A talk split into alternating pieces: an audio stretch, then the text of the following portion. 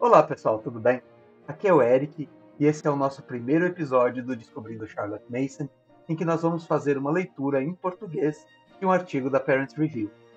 O artigo escolhido para hoje se chama A Filosofia Educacional de Charlotte Mason e ele foi escrito por J.D. Rose of Matlock e publicado no periódico da Parents Review no ano de 1966.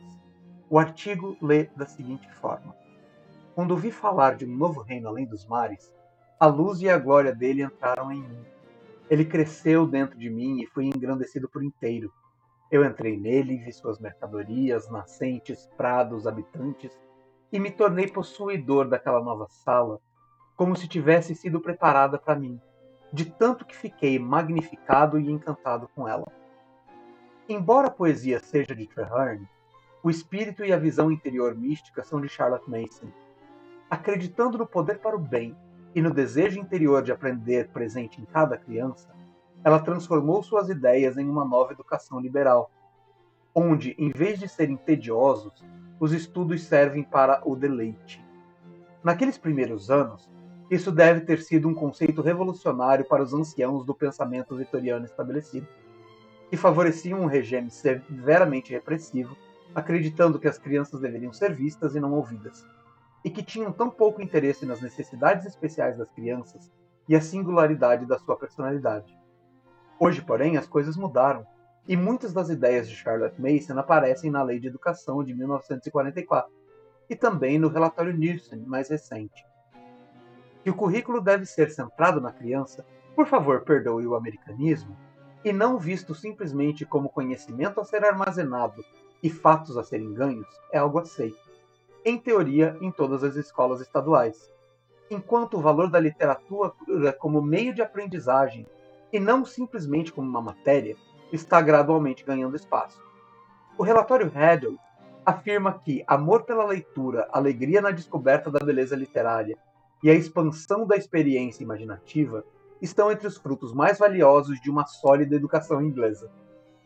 Charlotte Mason acreditava que nenhuma criança nasceu boa ou má, mas tinha potencial para ambos, e que esse potencial é desenvolvido por seus contatos com o mundo exterior, especialmente suas relações com a autoridade. Quer seja na pessoa do professor ou dos pais, o efeito sobre a criança pode durar toda a vida. Charlotte Mason escreve: os princípios da autoridade, por um lado, e da docilidade, por outro, são naturais, necessários e fundamentais. A sociedade está estruturada no princípio da autoridade, do diretor da escola ao monarca reinante.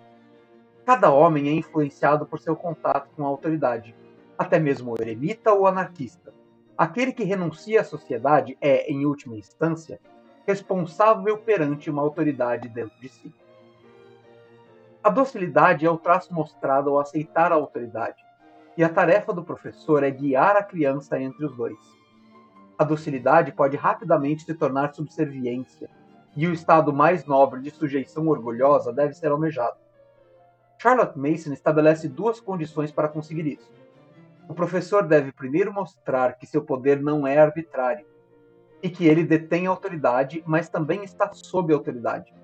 E, em segundo lugar, a criança deve ser livre em sua escolha de conhecimento. Não deve haver coerção. Os métodos de alcançar esse objetivo são encorajando a concentração, investindo autoridade em vários membros da classe e apelando para o sentido inato da literatura presente em todas as crianças. O professor que permite a seus alunos a liberdade na escolha de livros tem a liberdade de ser o guia filósofo e amigo deles, e não é mais apenas um instrumento de alimentação intelectual forçada. Charlotte Mason acreditava que a criança não precisa ser instruída, mas deve ser dirigida, e que as crianças, não o professor, são as pessoas responsáveis. Eles fazem o trabalho por esforço próprio. Eles têm uma verdadeira sede de conhecimento. E se estimulados, isso não só ajuda os seus esforços na escola, mas se torna seu ajudante contínuo em todos os interesses, deveres e alegrias da vida. Uma das bases do ensino de Charlotte Mason está em seu próprio amor pelas crianças. Junto com isso está o seu respeito por cada criança individualmente, cada personalidade individualmente sagrada, e nenhuma pode ser invadida pelo uso direto de medo ou amor, sugestão ou influência, ou por subversão de um desejo natural. ela continua a dizer, com, pelo menos na minha mente, uma visão quase profética dos métodos de ensino de hoje. Que as pessoas são muito dispostas a usar crianças como contadores em um jogo, para serem movidas de um lado para o outro de acordo com o capricho do momento. Ela, ela via o problema não tanto em termos de método de ensino, mas na necessidade de um conceito mais adequado sobre as crianças. Crianças meramente como seres humanos brilhantes ou lentos, precoces ou atrasados. Ela viu a extrema sensibilidade da criança e os perigos reais da autoridade. Também seu efeito sobre a criança nos anos seguintes. O medo não é mais a base reconhecida da disciplina escolar. Temos métodos mais sutis do que meros terrores da lei. O amor é um deles. As crianças são atraídas para o professor que tem uma personalidade atraente e muitas vezes se tornam dóceis ao ponto em que a sua personalidade fica submersa e se tornam dependentes desse professor. O bom passa a ser o que agrada o professor e errado aquilo que o desagrada. E é para isso que o aluno trabalha duro ou se comporta bem. No entanto, ao mesmo tempo, a criança está se tornando dependente. Seu caráter é prejudicado e ela se torna um parasita que só pode ir enquanto é carregado, a presa fácil de fanáticos ou demagogos. Outro poder aberto ao abuso é o poder da sugestão. Isso tende a funcionar de forma mais sutil, e o professor que entende os motivos da criança carrega uma responsabilidade maior do que ele costuma perceber. É difícil para uma criança desenvolver uma perspectiva estável quando suas emoções estão sob um constante bombardeio de sugestões e contra-sugestões. É um instrumento fácil de manusear, e uma sugestão desmedida brinca na mente de uma criança como o vento em um catavento, escreve Charlotte Mason.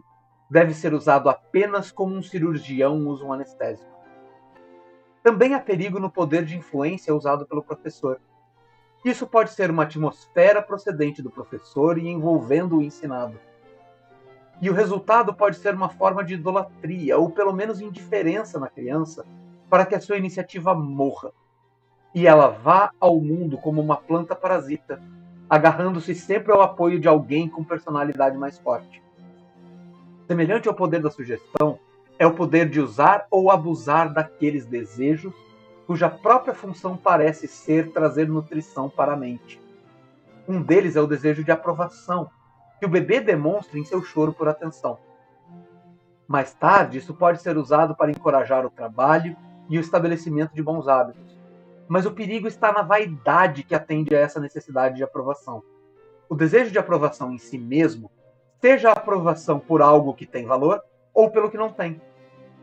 Uma forma especial de emulação considerada perigosa por Charlotte Mason é o sistema de notas, prêmios e lugar, pelo qual muitas escolas são praticamente governadas.